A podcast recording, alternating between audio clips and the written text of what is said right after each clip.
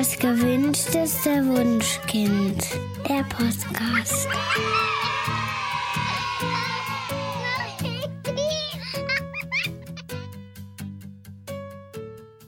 Hallo und herzlich willkommen zu Das gewünschteste Wunschkind, der Podcast mit Daniel Graf und Katja Seide.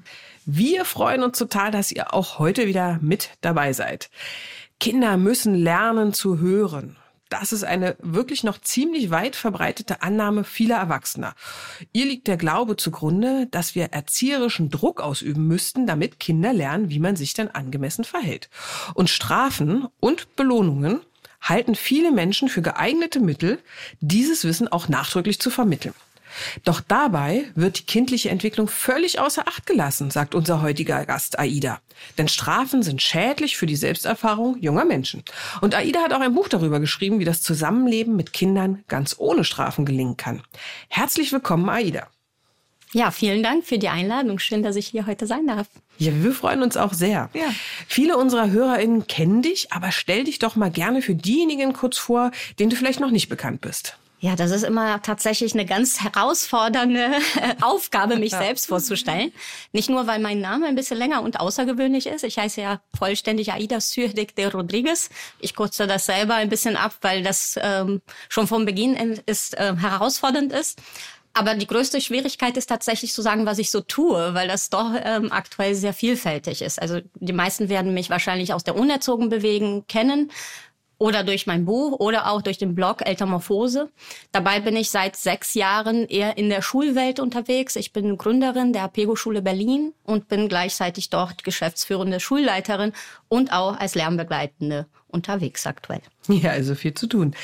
Aida, viele Eltern haben ja so ein Idealbild vom Familienleben. Also es soll möglichst harmonisch sein und am liebsten ein Ort der Sicherheit und der Geborgenheit, in dem wir alle ja einander entspannt begegnen, voneinander lernen und alle so ihre Bedürfnisse nach Selbstwirksamkeit und Autonomie erfüllen können.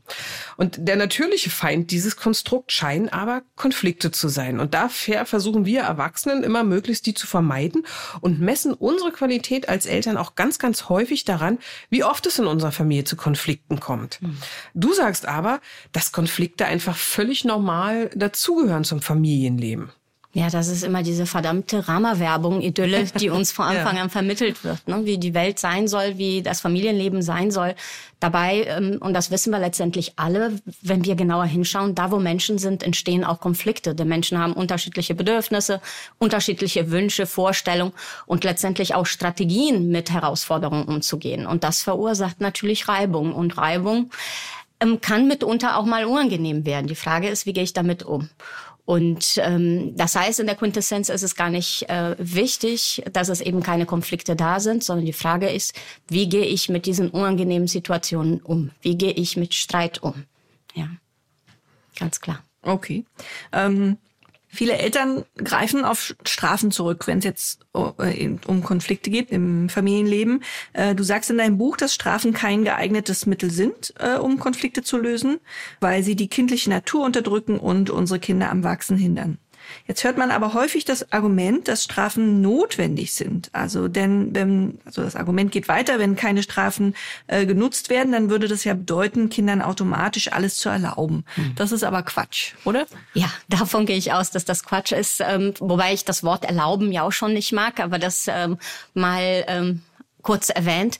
Ich glaube, dahinter verbirgt ja immer diese Vorstellung, ich kenne nichts anderes, ich kenne keine Alternativen. Und in dem Moment, wo jemand mir sagt, doch, doch, es gibt welche und es geht anders, muss ich mich ja damit befassen. Ja, und ähm, auch ein Stück weit zugestehen, dass ich unzulänglich bin.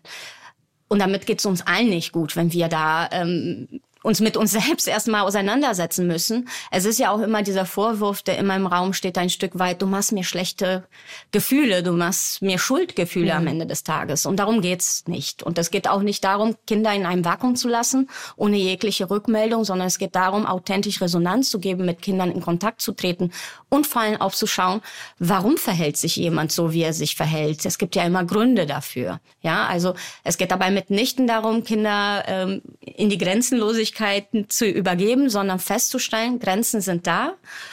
ich muss gar nicht großartig irgendwelche künstliche Mechanismen aufstellen, sondern ich kann in Beziehung wirklich hingucken und mein Kind eben auf Augenhöhe und gewaltbewusst, ich sage noch nicht mal gewaltfrei, gewaltbewusst begleiten. Mhm. Vor ein paar Jahren habe ich mich in unserem Blog ja auch schon mal sehr ausführlich mit dem Thema Strafen beschäftigt. Wir verlinken den Artikel natürlich für euch auch nochmal.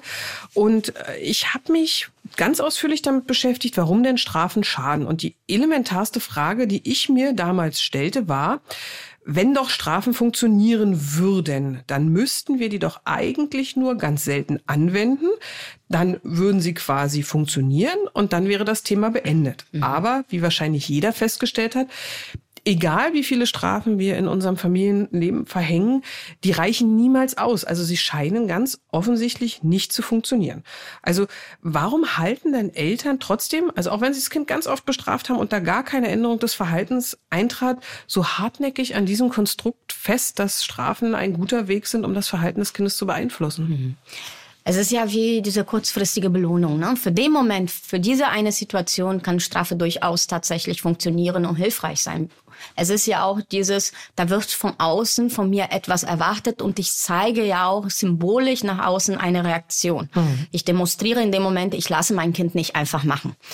Ähm, es ist ja aber auch dieses, ja, was mache ich denn stattdessen? Was soll ich denn tun, wenn ich nicht auf Straße zurückgreife? Wie soll ich mein Kind beibringen, also erziehen, was ja die Vorstellung dessen ist, was wir mit Kindern tun müssen? Wie soll ich das tun, wenn ich eben nicht konditionieren, nicht auf solche Mittel zurückgreifen?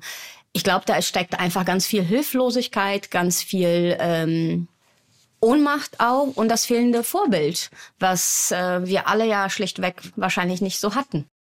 Ja, und darauf greifen wir immer wieder auf Strafen zurück und auch dieser Wunsch, naja, das schlechte Verhalten soll einfach aufhören. Ich möchte, dass mein Kind funktioniert, dass es gesellschaftskonform agiert und ähm, habe da auch entsprechende Erwartungen dann in dem Moment, die ich versuche durch Bestrafung eben umzusetzen, also ein unerwünschtes Verhalten einzustellen. Das ist also quasi Oder auszuschalten. Entschuldigung. Ja, ein Verhalten, was wir selber erlernt haben. Dadurch, dass die meisten von Richtig. uns in ihrer Kindheit ja selbst quasi regelmäßig bestraft wurden, hat das Gehirn einfach abgespeichert. Das ist der korrekte Umgang mit Kindern. Genau. Und deswegen fühlt es sich für uns auch irgendwie total natürlich an. Also ich mhm. nenne immer gern diesen einen Satz. Komm jetzt, sonst gehe ich einfach ohne dich. Mhm. Und wir haben das selbst gehört und für uns fühlt es sich vertraut an. Ganz genau, Vertrauen. Ja. Ne? Also das genau. ist dieses, diese Komfortzone, das ist einfach automatisch auch eingespeichert in uns. Ein Reflex beinahe. Ja. Okay, mhm. aber was macht man denn dann in der Situation? Also sagen wir, das Kind kommt nicht äh, und ich will aber, dass es kommt. Äh, was wäre denn dein Weg dann? Ja, das ist das ist immer spannend, weil das ist ja häufig das, was passiert. Mhm. Wir betrachten eine Situation, wollen ganz schnell für diese Situation eine Lösung haben. Aber es ist viel komplexer als das. Also es kann sein, dass ich für diese Situation in dem Moment gar nicht die Lösung habe. Mhm. Wenn ich aber die Gesamtsituation betrachte, das heißt, wenn ich jeden Tag erlebe, ich gehe mit meinem Kind auf dem Spielplatz und es kommt immer zu dieser Situation, dass mein Kind am Abend eben nicht kommen möchte. Oder ich habe jeden Morgen die Situation, dass mein Kind eben nicht fertig ist und wir los müssen. Dann muss ich mir die Gesamtsituation anschauen. Dann muss ich schauen, was kann ich grundsätzlich anders machen. Mhm. Ja, ähm, es ist eben nicht damit getan, dass damit zu argumentieren, anders funktioniert jetzt nicht. Und deswegen ist ähm, Gewalt hier angebracht, ja, oder eben ähm, über das Kind hinweg zu agieren, weil es sonst nicht funktioniert, sondern ich bin als Erwachsener eben für die Qualität unserer Beziehung verantwortlich und dementsprechend auch in der Verantwortung, mir anzuschauen, wie kann ich diese Situationen anders gestalten um mit meinem Kind in Kontakt zu kommen, seine Bedürfnisse zu verstehen und auch das, was Kinder ja eigentlich immer wollen, nämlich mit uns kooperieren, auch zu ermöglichen. Mhm. Und Druck ist ganz selten dafür mhm. das richtige Mittel. Okay, das stimmt. Was in diesem Zusammenhang vielen wahrscheinlich gar nicht klar ist, ist, dass Strafen im Grunde tatsächlich gegen das Gesetz verstoßen. Also mhm. ich zitiere mal den Paragraphen äh, 1631 des BGB Absatz 2. Ähm, das Kind hat ein Recht auf Pflege und Erziehung unter Ausschluss von Gewalt, körperlichen Bestrafungen, seelischen Verletzungen und anderen entwürdigenden Maßnahmen. Also es ist, glaube ich, zumindest schon weit verbreiteter gesellschaftlicher Konsens, dass körperliche Bestrafungen wie Schläge oder Klapse inakzeptabel sind. Aber in Bezug auf die seelischen Verletzungen und auch die entwürdigenden Maßnahmen scheint es noch nicht ganz so viel Verständnis ähm, äh, da zu bestehen. Also die Leute wissen nicht, was konkret damit gemeint ist. Aida, für dich und auch für uns fallen Bestrafungen definitiv unter diesen Punkt. Weil sie eben verletzen und entwürdigend sind. Ähm, aber kannst du das genauer erklären und auch welche Maßnahmen damit irgendwie noch gemeint mhm. sind? Ich möchte vielleicht noch mal kurz auf das zurückgreifen, was du gesagt hast, dass vielleicht ist tatsächlich ein gesellschaftlichen Konsens zum Thema körperliche Gewalt, dass es eben ein Aspekt der Gewalt gibt. Ist es meine Hoffnung? Ähm, ich fürchte nein. Also ja, ja, das ist mal die Frage, wie viel ist in unserer Blase und wie viel in der Realität. Ganz ne? genau. Wenn man äh, auch relativ aktuelle Umfragen immer wieder sieht, hat man doch das Gefühl, ähm, Inwiefern sich das tatsächlich aktuell repräsentativ belegen lässt, 2016, als ich die Recherche zu meinem Buch begonnen habe, war das noch so, dass gut die Hälfte der Bevölkerung durchaus äh, Klapse beispielsweise legitimiert. Und wo hört letztendlich körperliche Gewalt auf. Was ist, wenn eben ein Kind am Arm gegriffen wird und mhm. irgendwo hingezerrt wird? Das ist durchaus auch ein körperlicher Übergriff. Mhm. Deswegen, ich weiß gar nicht, ob dieser ähm, Konsens über körperliche Gewalt tatsächlich schon so allgegenwärtig ist. man muss auch so diesen Paragraph sagen, er klingt sehr schön, aber ist doch sehr schwammig. Mhm. Ja, also der Gesetzgeber definiert Erziehung beispielsweise nicht. Der Gesetzgeber erwähnt ähm, an anderer Stelle durchaus, dass er von Partnerschaftlichkeit und demokratische Erziehung ausgeht, wo man auch entsprechend die Entwicklung und Reife der Kinder berücksichtigt. Aber da bleibt es auch, ja. Das heißt, mhm. die Willkür, und da sind wir beim Thema Strafen ähm, auch wieder, die Willkür darin bleibt äh, bestehen. Und so geht's natürlich umso schwammiger weiter, wenn ich über seelische Verletzungen oder entwürdigende Maßnahmen sprechen. Das können sehr viele Dinge sein. Und vielen ist gar nicht bewusst, dass das auch zum Beispiel ähm, Kontrollausübung sein kann, was viele Eltern ja letztendlich, ähm, reden wir über digitale Medien beispielsweise, ja durchaus für eine ganz legitime Art und Weise des Umgangs mit Kindern. Finanzielle Abhängigkeitsbeziehungen fördern, indem ich eben immer über Gelder bestimme und definiere, was wird damit gemacht und ist das, was mein Kind sich wünscht, gerade pädagogisch wertvoll oder doch eher Quatsch. Ja, also wir werten ganz viele Dinge und entscheiden über ganz viele Dinge und merken vielleicht da auf dieser Ebene gar nicht, wie subtil das sein kann. Und wenn wir darüber sprechen, ist es aber häufig diese klassische Dinge wie eben Drohungen, Erpressung, Manipulation aller Art, wie eben, wenn du jetzt nicht mitkommst, dann gehe ich eben alleine und lasse dich auf dem Spielplatz, am Spielplatz alleine. Ja, aber auch eben Dinge, die ähm, ganz omnipräsent sind und vielleicht uns gar nicht äh, so gut auffallen wie Liebesentzug. Eine ganz gravierende Art der Bestrafung. Ja, mein Kind macht nicht das, was ich für richtig halte, also ignoriere ich mein Kind. Mhm. Ja, ähm, dafür muss ich das gar nicht in, in ein Zimmer sperren. Allein ein, ein ein Gesicht verziehen kann ja schon eine strafende Maßnahme sein. Unsere Kinder verstehen uns ja, ja ne? Sie sind ja nicht doof am Ende des Tages und ist halt die Frage, ähm, mache ich das reflexartig und kann mich danach auch dafür entschuldigen und das reflektieren oder setze ich das sehr bewusst ein im Sinne von Freundchen? Du weißt, was jetzt los ist, ja? Und da reicht ja häufig schon ein Blick und darüber sind ja auch viele Eltern durchaus stolz drüber, mhm. dass das so ist. Und all das sind Maßnahmen, die ein Kind entwürdigen, zumal wir ja auch häufig dazu neigen, das ähm, gerade dann zu tun, wenn wir Druck von außen spüren, das heißt in Gegenwart Dritter. Ähm, du, du, sagst in deinem Buch, dass Strafen nicht nur nicht funktionieren, sondern ähm, was noch viel wesentlicher ist, sie schaden sogar massiv. Mhm. Ähm, was meinst du damit? Sie schaden insofern, dass sie das Vertrauen zerstören und nicht nur ähm, und das ist sozusagen der der Kern des Ganzen. Ja, sie schaden auf vielfältiger Weise, weil sie das äh, Selbstvertrauen des Kindes am Ende zerstören. Sie, ähm, sie zerstören die Beziehung des Kindes zu den Eltern, zu den Hauptbezugspersonen und sie versperren uns auch den Weg, unsere Kinder wahrhaftig kennenzulernen. Es ist es Aktuell gibt es zum Beispiel eine Situation, es gibt einen Gruppenchat unter ähm, mehrere Kindern an unserer Schule und da merkt man, dass da Tendenzen sind, die unbedingt Begleitung erfordern. Das passiert gar nicht im schulischen Kontext, ja, Handys äh, häufig im privaten.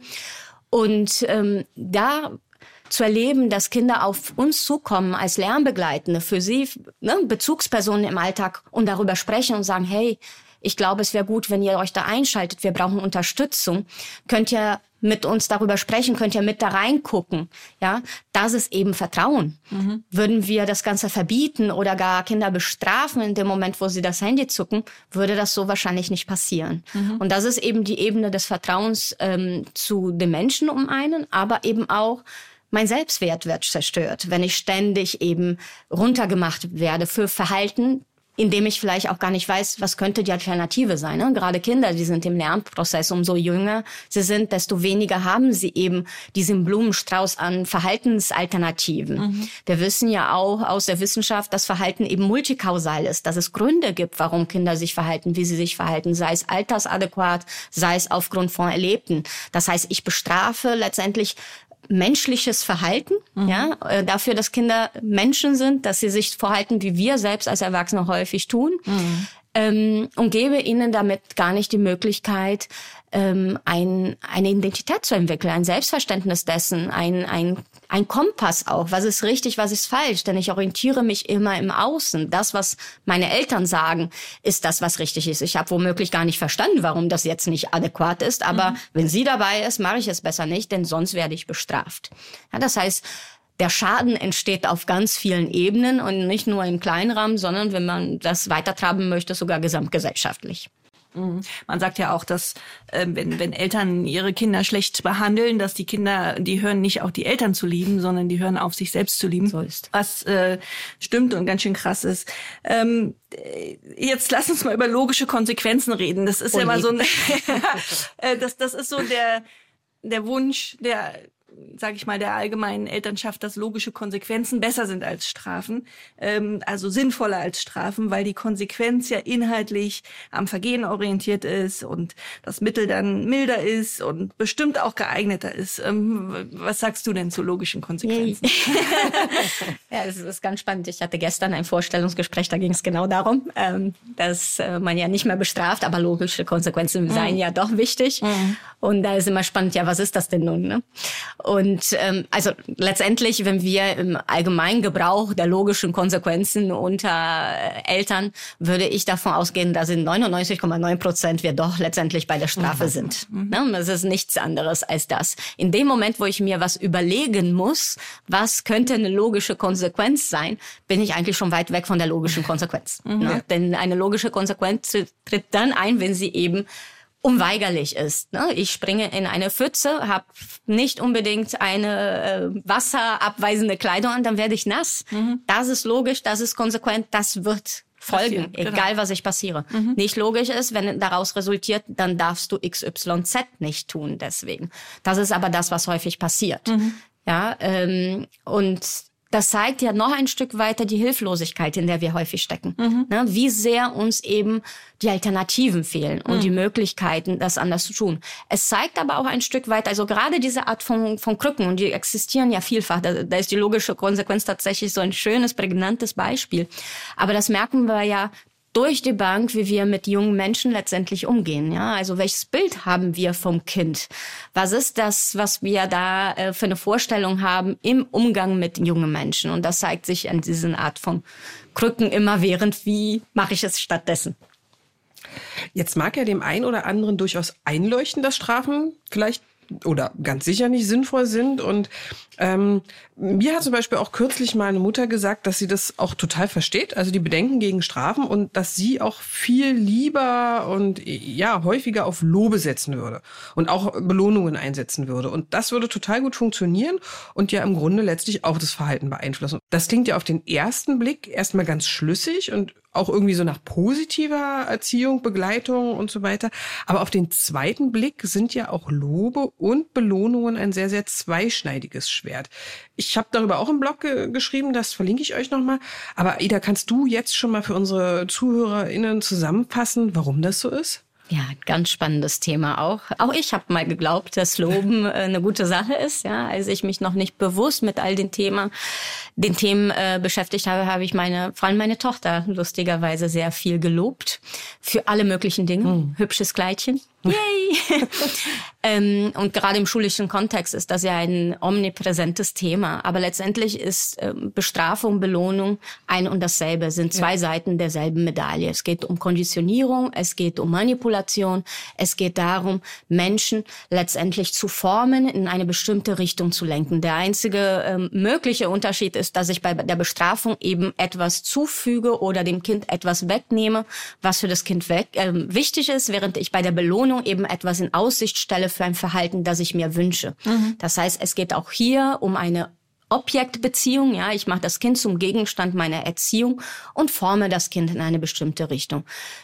Jetzt kann man natürlich sagen, in bestimmten Setting kann das durchaus auch sinnvoll sein. Ne? Also gerade äh, wenn wir über Therapieansätze sprechen und so weiter, da kommt ja auch äh, mhm. viele der Systeme, gerade im schulischen Kontext, äh, wird das ja jedes Mal empfohlen, wenn es um Inklusion geht. Ähm, und da kann man sagen, vielleicht hat das im Einzelfall ja durchaus seine äh, Berechtigung, aber in der Eltern-Kind-Beziehung im normalen Alltag äh, hat das einfach nichts verloren. Das ist nichts anderes und hat dieselben Wirkungen am Ende des Tages wie eine Bestrafung. Vor allem aber zerstört es die intrinsische Motivation des Kindes, denn das Kind hat ja nicht verstanden, warum es etwas tun soll, sondern es hat verstanden, aha, ich bekomme etwas, wenn ich das so mache, wie eben von mir gewünscht wird. Hm. Du hast vorhin gesagt, dass das Hauptproblem eigentlich ist, dass den Eltern Alternativen fehlen zu den Strafen und dass sie deshalb einfach immer weiter strafen. Also oft heißt es, ähm, ja, aber wie soll ich denn das machen, wenn das Kind andere Kinder immer wieder schlägt oder keine Ahnung, wenn sich mein Kind weigert, bestimmte Dinge zu tun oder wenn es mich belügt. Ähm, sie sind, die, also diese Eltern sind dann sehr darauf fokussiert, fokussiert ähm, dieses unerwünschte Verhalten zu mhm. beenden und zu bekämpfen. Ähm, aber das, sagst du in deinem Buch, ist nicht der richtige Ansatz. Korrekt, genau. Ähm, ja, ich glaube, genau da müssen wir ansetzen, nämlich aufhören, immer das Verhalten zu fokussieren mhm. und uns zugestehen, dass es eben Gründe gibt. Also es gibt ja auch aus der Traumapädagogik den Ansatz des guten Grundes. Ja, wenn wir mit Wohlwollen auf Verhalten erstmal blicken, dass es für das Kind irgendeinen guten Grund haben wird, dann bin ich wahrscheinlich auch bereiter, mich damit auseinanderzusetzen. Das heißt, im ersten Schritt muss ich mich mit meiner Haltung auseinandersetzen. Ich muss mir Wissen aneignen. Ich muss bereit sein, mich wirklich damit zu befassen. Das ist ja auch der Grund, warum dieser Weg häufig auch viel anstrengender ist. Aber wenn ich mich selber ernst nehmen möchte, im Sinne von, meine Werte sind mir wichtig. Und wenn wir darüber sprechen, dass einer der vielen Werte ist, dass wir sagen, wir wollen gewaltfreien Umgang mit unserem Kind haben, ja, dann muss ich mir tatsächlich anschauen, was bedeutet das? Und das heißt, viele dieser Alternativen, die wir als erzieherisch legitim betrachten, fallen weg. Und dann bedeutet es neu lernen. Dann bedeutet es, sich mit sich auseinanderzusetzen. Das heißt Biografiearbeit. Warum reagiere ich eben ähm, intuitiv, reflexartig auf diese Art und Weise? Warum denke ich auch, dass bestimmte Erwartungen gegenüber einem Kind legitim sind? Kann ich nicht vielleicht auch äh, was anderes dahin sehen, dass es vollkommen normal ist, dass Kinder vielleicht im Alter von zwei Jahren mit Händen artikulieren oder auch mal zubeißen, ja? Mhm. Dass das aber was anderes sein kann, wenn das plötzlich ein zehnjähriges Kind macht. Auch das ähm, lässt sich äh, begründen oder anschauen, wenn man sich Wissen erstmal aneignet, wenn man erstmal zugesteht, dass es Gründe hat. Und dann kann ich daraus resultierend wiederum schauen, wie ich begleite. Wenn ich aber weiß, mein Kind ist eine Phase, also das ist mir auch wirklich wichtig zu verdeutlichen, weil es häufig genau da dieser, dieses Abdriften auch ins Laissez-faire. Also ich darf nicht bestrafen, ich soll mir anschauen, was dahinter steckt. Das braucht ja auch alles Zeit. Das mhm. passiert nicht von heute auf morgen. Was tue ich in der konkreten Situation? Mhm. Und da kann die Antwort nur sein, präsent sein da muss ich ganz eng begleiten, da muss ich antizipieren, da muss ich für die Kinder übersetzen, da muss ich empathisch dazwischen gehen. Ja, das heißt, ich kann mich, wenn ich sehe, mein Kind setzt an und will ein anderes Kind beißen, dann kann ich auch meine Hand dazwischen stellen, dann kann ich ablenken, dann kann ich andere Angebote machen. Wenn ich merke, mein Kind ist äh, in bestimmten Situationen immer wieder überfordert, dann kann ich mit meinem Kind in eine Situation reden, wo die Überforderung gerade nicht da ist mhm. und mit meinem Kind, also beim älteren Kind gerade überlegen, was können wir in so einer Situation machen, ja? Das heißt, ich kann den Menschen ernst nehmen und meine Verantwortung beikommen. Und das ist manchmal insofern anstrengend, weil ich einfach sehr nah dran sein muss. Es reicht dann einfach nicht zu sagen, na ja, aber ich kann nicht jedes Mal daneben sein. Doch. Genau mhm. das ist dann die Aufgabe ja, in dem Moment. Absolut, das ist der Job.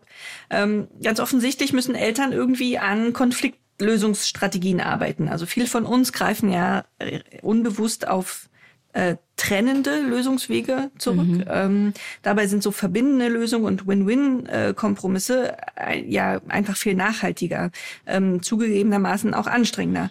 Ähm, wie genau schafft man das denn? Ja, Beziehungsarbeit, das ist ähm, lebenslanges Lernen tatsächlich, ja. Ähm, ich glaube, es steht einfach an erster Stelle eine Entscheidung. Eine Entscheidung, sich bewusst zu machen, ich möchte es anders machen. Mhm. Das ist das Erste. Das Nächste ist, dass wir tatsächlich uns zugestehen, dass wir überfordert sind. Dass es erstmal eine Art Ohnmacht ist, nicht zu wissen, ich soll das alles, was ich normalerweise tun würde, nicht tun. Mhm. Und der nächste ist, äh, Schritt ist, sich für den Menschen, der vor mir steht, wirklich zu interessiert. Also Beziehungsarbeit betreiben, zu schauen, wie kommen wir in den Austausch miteinander, ähm, was sind die Bedürfnisse, die dahinter liegen, was heißt Empathie, ähm, auch äh, spiegeln, ja, empathisch sein.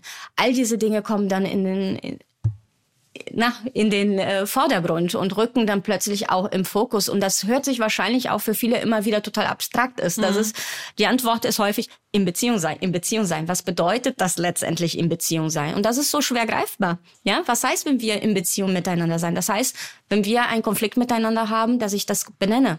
Das heißt, dass ich dich trotzdem in dieser schwierigen Situation respektvoll begegne.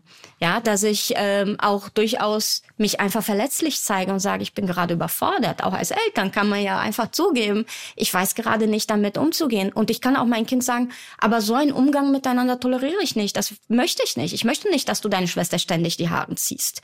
Ja, oder äh, mit deinen Freundinnen irgendwelche vulgäre Begriffe ständig aneinander wirfst. Das alles kann ich benennen. Und das ist aber etwas, etwas, was die Beziehung stärkt, denn ich gebe meinem Kind auch die Chance, mich kennenzulernen, mhm. zu wissen, wofür stehe ich ein, was ist mir wichtig. Okay. Jetzt äh, als Lehrerin würde ich auch gerne noch mal über Strafen äh, im schulischen Kontext oder auch in der Kita sprechen. Ähm, viele sagen ja, dass es an der Stelle dann schlicht nicht möglich sei, ähm, nicht zu strafen, einfach weil es zu viele Kinder gibt und da ganz viele Bedürfnisse auch aufeinandertreffen. Ähm, aber du leitest ja selbst eine Schule und du sagst, dass das durchaus geht. Ja, genau. Ich sage nicht nur, dass das äh, so geht, sondern das ganze Konzept ist darauf ausgerichtet, mit den jungen Menschen adultismuskritisch ähm, umzugehen und äh, gewaltbewusst zu sein. Und dazu zählt eben auch, dass bestimmte Umgangsformen entsprechend des Paragraphen äh, 1631 eben einfach tabu sind, nämlich Bestrafungen, die eben äh, körperliche Strafen, seelische Verletzungen etc. verursachen. Und, ähm, und das geht insofern, wenn wir natürlich auch die ganze Umgebung entsprechend anpassen. Wenn ich mir vorstelle, klassische Schule, äh, 25 bis 30 Kinder in einem Raum, der Lehrer hat einen Lehrplan, den Druck, er soll das umsetzen, kann ich mir gut vorstellen, wie schnell man eben ähm, doch zu Maßnahmen greift, um einfach die Kinder in den Griff zu bekommen, wie es so schön heißt. Mhm. Wenn ich aber die Möglichkeit habe, eine Umgebung vorzubereiten. Wenn ich sage, ich achte auf unterschiedliche Bedürfnisse. Bei uns geht es ja so weit, dass die Kinder ja auch sehr selbstbestimmt entscheiden, was, wie sie den Alltag verbringen. Ähm, dann habe ich schon mal andere, ähm, andere Mechanismen, andere Möglichkeiten, andere Stellschrauben im Alltag. Das sind aber alles so Rahmenbedingungen, die gerne vorgeschoben werden, warum Bestrafung nicht möglich ist und dass das bei uns dann ganz anders ist, weil alles steht und fällt mit der Haltung ja, mit der Person, die da vorne steht, die Person, die eben dann sich nicht unbedingt immer vorne hinstellt, sondern mittendrin zwischen den Kindern und sich als Beziehungspartner anbietet. Die sagt, das, was du zu sagen hast, das, was dir wichtig ist, ist mir genauso wichtig. Und ich schaue auf dich mit Wohlwollen. Und wenn Dinge nicht gut laufen, wenn hier ständige Unruhe ist, wenn wir was zusammenarbeiten wollen, dann funktioniert das nicht. Und das kann ich ja den Kindern und Jugendlichen genauso erklären. Und dann können wir gemeinsam Regeln erarbeiten. Wir können gemeinsam schauen, was hindert dich gerade daran, hier mitzumachen? Ja, was brauchst du? Und gerade im Schulsystem, ich glaube, das fängt auch ein Stück weit damit an, dass wir anerkennen, dass viele Kinder nicht freiwillig in dieser Situation sind. Absolut. absolut. Und das einfach einmal aussprechen. Hey Leute, ich weiß, ihr seid nicht hier, weil ihr das toll findet. Ihr seid hier, weil es eine Schulpflicht gibt. Mhm. Und auf dieser Basis können wir das Ganze erstmal aufbauen. Ja, ich erkenne es an. Und ähm, das macht viele Türen offen, weil das ermöglicht, dass sich die jungen Menschen auch gesehen fühlen und sagen, ey, guck mal, da ist jemand, der nimmt mich ernst. Und schon ist die Kooperationsbereitschaft eine ganz andere, als wenn ich ständig diese doppelbödige Botschaft habe, die mir vermitteln will, eigentlich ist das ganz toll hier und äh, lernen auf ähm, ja. in der Schulbank, auf der Schulbank den ganzen Tag sitzen, ist eigentlich ganz klasse und nur du bist eben zu unruhig. Du bist was auch immer, ja. Und wenn wir das ändern und äh, mit den jungen Menschen gleichwürdig umgehen, dann verändert sich auch viel im Alltag miteinander. Mhm. Genau, du hast gesagt, also ein ganz, ganz wesentlicher Punkt ist die Haltung. Ähm, jetzt ist es aber so, dass viele Eltern oder viele derjenigen, die uns zuhören, diese Haltung durchaus schon ähm, in großen Teilen verinnerlicht haben. Sie kommen aber immer wieder in Situationen, wo sie sich doch, wir haben es schon gesagt, hilflos fühlen in dem Moment. Ja. Und dann doch das Gehirn wieder auf die vertrauten Strategien zurückgreift und sagt, jetzt will ich aber am liebsten eine Strafe aussprechen. Mhm. Du beschreibst jetzt in deinem Buch, es geht auch ohne Strafen, 28 alternative Handlungen Handlungsweisen für Strafen. Ja. Und ich würde dich jetzt gerne mal bitten, ja, mir die drei zu nennen, die du für am wichtigsten hältst? Ja, das ist äh, tatsächlich eine ganz spannende Frage ähm, und fällt mir auch sehr schwer, mich zu entscheiden, weil sie auch teilweise... Wir können natürlich alle 28 jetzt besprechen, oh, aber ihr sollt natürlich auch noch in das Buch reinschauen. Genau. Ja. Nein, tatsächlich, ähm, das ist ja auch ähm, von Lebensphasen abhängig. Ne? Das ja. ist ja ein Sammelsurium an Optionen und ähm, die sind, wenn ich jetzt, meine Kinder sind ja mittlerweile, ich bin ja Mutter von drei Kindern, die sind alle nah beieinander, Zwillinge und äh, mein jüngerer Sohn ist nur ein Jahr von den Zwillingen auseinander, also im Grunde Dreierpack. Und ähm, dementsprechend waren die Phasen immer sehr intensiv. Heute sind sie schon in der Adoleszenz. Ja, und äh, zu jedem Lebenspunkt waren eben die Punkte, die ich genannt hätte, wahrscheinlich anders, weil einfach ja. der Fokus gerade anders steht. Aber was mir immer sehr geholfen hat, ist ganz klar, immer stets an meiner Haltung zu arbeiten, immer wieder zu schauen, gerade die Kinder werden Eltern, die Konflikte und Auseinandersetzungen werden anders, ja, und immer wieder da nachzujustieren, auch milde mit mir sein zu können, zu sagen, ich kann nicht alles wissen mhm. und das ist gerade wieder was Neues, ja, wo muss ich hin? Das heißt, auch da das Thema Wissensaneignung erachte ich für sehr wichtig. Und das andere, was ich mit meinen Kindern über all diese Jahre gemacht habe, wir treffen uns immer abends und ähm, im Fallen Familienbadge, ja, äh, und haben Zeit miteinander zu sprechen. Das heißt, wir, es ergibt sich häufig die Möglichkeit, einfach zu reflektieren und auch nochmal Konflikte aufzugreifen außerhalb der emotionalen Situation selbst. Und das äh, würde ich sagen, ist für mich also ähm, tatsächlich das Allerwichtigste, dass man Dinge erneut in Ruhe miteinander bespricht und sich diesen Raum schenkt, unabhängig von anderen Erwartungen, wie zum Beispiel, das muss am Familientisch passieren oder, oder, oder, ja. Sondern, dass man äh, schaut, wir sind beim Flow mit der Familie und wo passt das gut rein miteinander. Ja, das ist ja schon mal super für den Anfang. Wenn ihr noch andere Handlungsalternativen nachlesen wollt, wie gesagt, könnt ihr das total gerne in Aidas Buch nachlesen.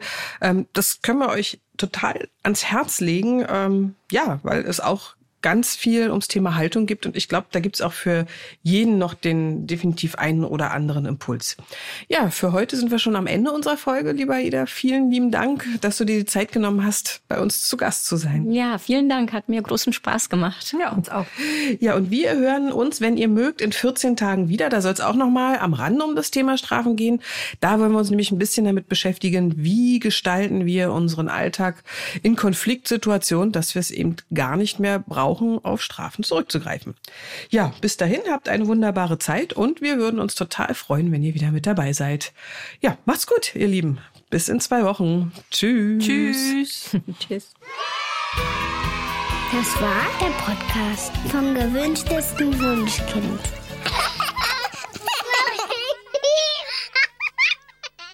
Dieser Podcast ist eine Produktion der Audio Alliance.